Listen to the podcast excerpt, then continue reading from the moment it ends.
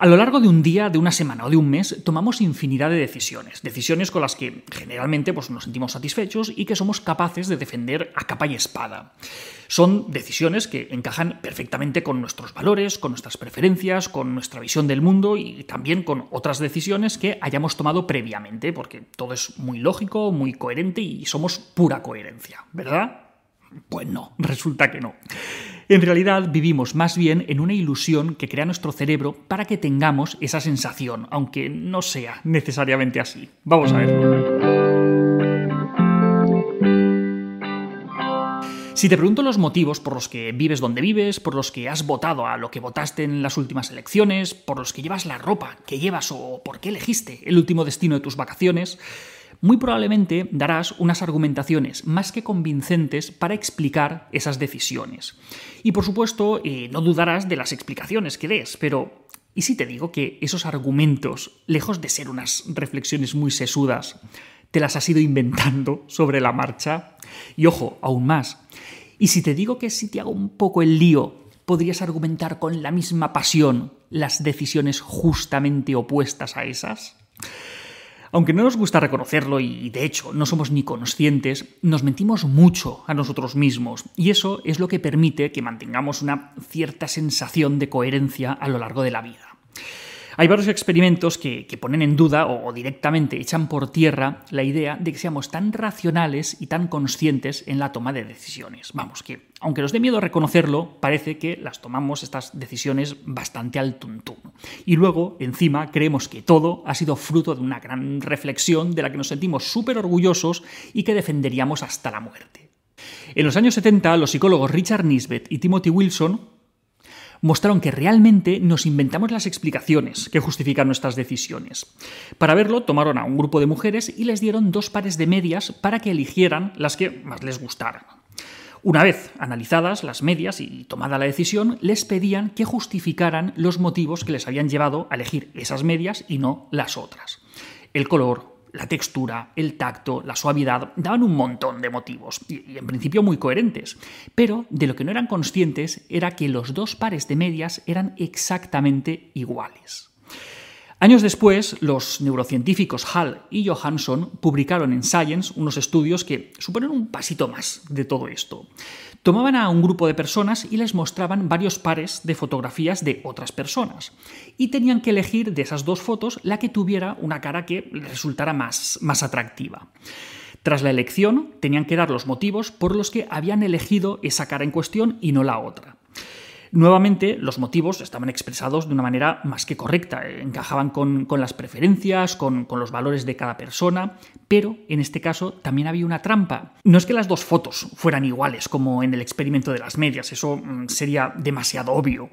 El caso aquí es que mediante un pequeño truco de manos el experimentador daba el cambiazo y la persona acababa justificando justo la elección contraria a la que había tomado que sí, que, pensaréis que esto es muy obvio y que a vosotros nos la colarían. Vamos, lo mismo que pensé yo cuando leí el experimento.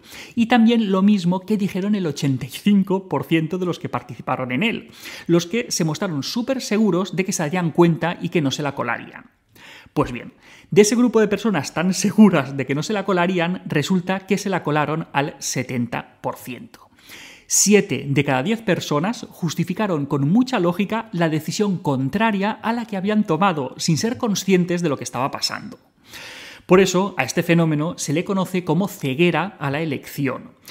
Lo que es curioso es que el cerebro hace exactamente el mismo proceso cuando está justificando una decisión propia que cuando está justificando una decisión que, aunque creemos que es propia, en realidad no lo es.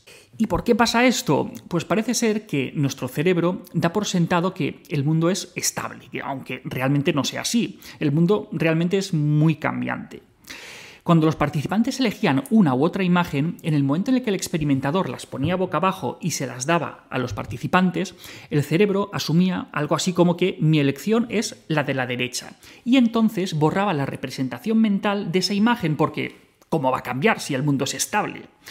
Entonces, al dar por supuesto que no tiene por qué cambiar esa imagen, el almacenar esa, representación mental en la cabeza sería un gasto inútil de energía, pero es que sí que cambiaba la imagen. Al final sería algo así como un fallo de Matrix, pero en el mundo real. Sería como un agujero por el cual se pueden meter en el cerebro y hacer lo que quieran, un bug del cerebro. Esto lo que, lo que muestra es que, en contra de lo que comúnmente creemos, muchas veces justificamos nuestras decisiones después de haberlas tomado, no antes, y eso da mucho vértigo. Los resultados de, estos experimentos, pues al final nos, llevan a cuestionar nuestras propias decisiones y, muestran que somos capaces de, inventar los motivos más diversos para conseguir que esa decisión random que, que hemos tomado acabe encajando con el resto de nuestras vidas. Pero ojo, que estos experimentos, eh, vamos, que no se quedaron en medias o, en fotos. Hall y Johansson llevan más de 10 años estudiando todo este tema y han sido capaces de aplicarlo a un montón de ámbitos y cada cual más interesante. Por ejemplo, los principios morales. Mostraban una afirmación y la persona tenía que valorarla en una escala del 1 al 7, que iba desde muy de acuerdo hasta muy en desacuerdo. Por ejemplo, una de las afirmaciones que utilizaban era la siguiente una acción militar o policial siempre está mal si mueren inocentes.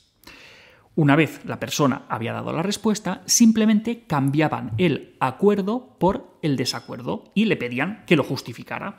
Muy bien, usted ha respondido que está de acuerdo con la afirmación de que una acción militar o policial siempre está mal si mueren inocentes. ¿Podría justificar sus motivos? Y otra vez ocurría exactamente lo mismo que con las fotos. La gente racionalizaba y justificaba una respuesta que en realidad era la opuesta a la que inicialmente había dado. Otro ejemplo. Se debería permitir una vigilancia a gran escala del gobierno a los emails y el tráfico de Internet para combatir el crimen internacional y el terrorismo. Luego, cuando devolvían la respuesta, simplemente cambiaban permitir por prohibir. El gobierno debería permitir o el gobierno debería prohibir y listo, la persona argumentaba la decisión opuesta a la que había tomado. Como decía Groucho Marx, pues estos son mis principios y si no les gustan, tengo otros distintos. Da miedo pensar las implicaciones que, que todo esto puede tener, pero no hay nada que temer. Por suerte, estos resultados no llevan publicándose durante décadas y solamente los conocen pues, los investigadores que lo hicieron y el psicólogo youtuber que os lo está contando. Esto, vamos, no, ha sido publicado en Science ni un montón de revistas de gran impacto. no, para nada. Probablemente estas cosas eh, no las sepan las empresas de marketing y, tampoco creo que, lo aprovechen para, vendernos sus productos, para, manipular a los consumidores, no, no creo. Y tampoco creo que lo conozcan los gobiernos ni los partidos políticos para, manipular la opinión pública o las intenciones de voto de un país. Tampoco lo van a conocer las grandes empresas de Internet ni... Bueno, Total, no pasa nada. Por si acaso nos ponemos un gorrito de papel de plata y pa'lante. Y hasta aquí otra píldora de psicología. Si os ha gustado, no olvidéis compartirla. Tenéis muchos más vídeos y artículos en el canal de YouTube y en albertosoler.es. Y en todas las librerías, nuestro libro Hijos y Padres Felices. La semana que viene más. Un saludo.